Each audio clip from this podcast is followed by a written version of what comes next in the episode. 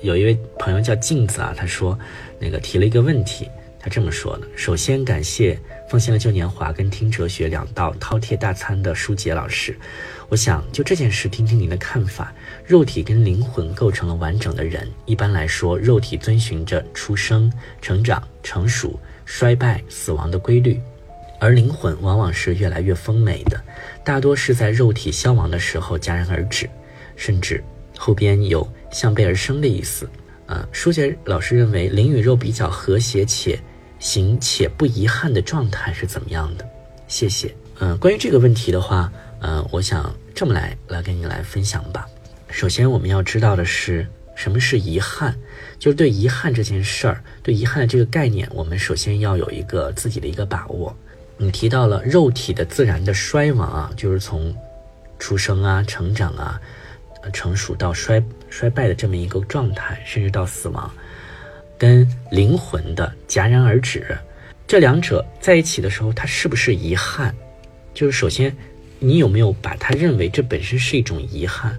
我认为它不是遗憾，它本本不是一件遗憾的状态，也不是一件遗憾的事儿，而是一种自然，就是因为生老病死是很自然的，灵魂就是精神境界的这个这个富足或者是或者是凋零，它也是很很自然的，就像花开花落一样。就像花开花落一样，是很自然的一件事儿。所以我首先认为，这不是一个遗憾的问题。第二呢，就是灵魂与肉体的关系比较和谐的关系。我想先说一下和谐，就是你觉得之所以不和谐，是因为灵魂跟肉体出现了偏差，不在一个轨道上了，两者是有差距的。啊，要么是两者有差距，要么是两者呢是反向走的。那这个时候呢，灵与肉其实就有矛盾了嘛？那这个一有矛盾的时候，你人就会抑郁，人就会郁闷，啊，你可能就会觉得不和谐了。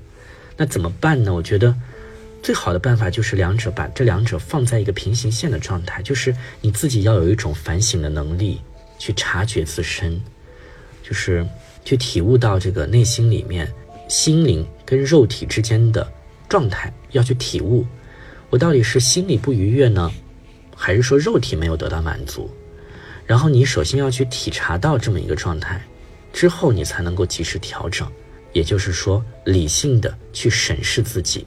而如何理性的审视自己，我想哲学的熏陶是非常非常有帮助的。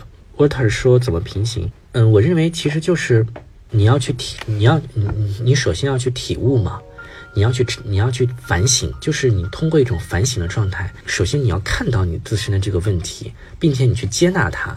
我一直跟大家强调的是，我们要去接纳当下的状态，无论这个状态是好还是不好，无论这个状态是你痛苦还是喜悦，你要先去接纳它，你要先去承认它。没错，我现在灵跟灵魂跟肉体确实出现了问，就是出现了一些偏差。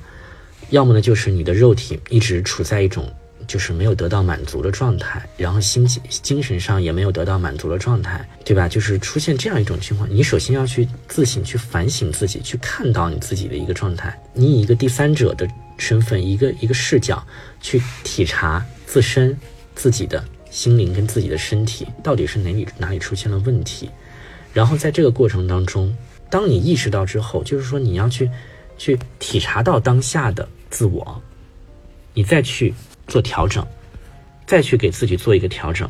沃特说：“接纳自己的缺点，当然是接纳自己的缺点，就是不要去逃避自己的缺点，不要去认为因为自己有了缺点，或者是缺陷，或者是有一些不愉悦的状态，你就要去逃避它。逃避是解决不了问题的，你只有去直面它，把握它，并且深深的接纳它，然后你才能够最后放下它。”这就是灵魂跟肉体之间的一个矛盾。为什么很多人一直处在这种灵与肉之间的不和谐？就是因为你没有去接纳之间的不和谐，你自然就没有办法去放下彼此的不和谐。你先去接纳它，而如何接纳？反省，通过反省，然后再一个就是理性的去看审视，通过哲学的熏陶。我认为，就是哲学上面的这种熏陶，其实是可以帮助你去思考的，去体察自己的。你比如说，马可·奥勒留的《沉思录》，它其实就是一个反省笔记嘛。那沉思录我也是经常跟大家推荐的，就是这本书是，呃，大众来说学习哲学的一个很好的一个读物，就是它不是晦涩难懂的道理，大家也可以就是在我的这个。专辑页面来听陈思路的朗读的全本，大家也可以来听。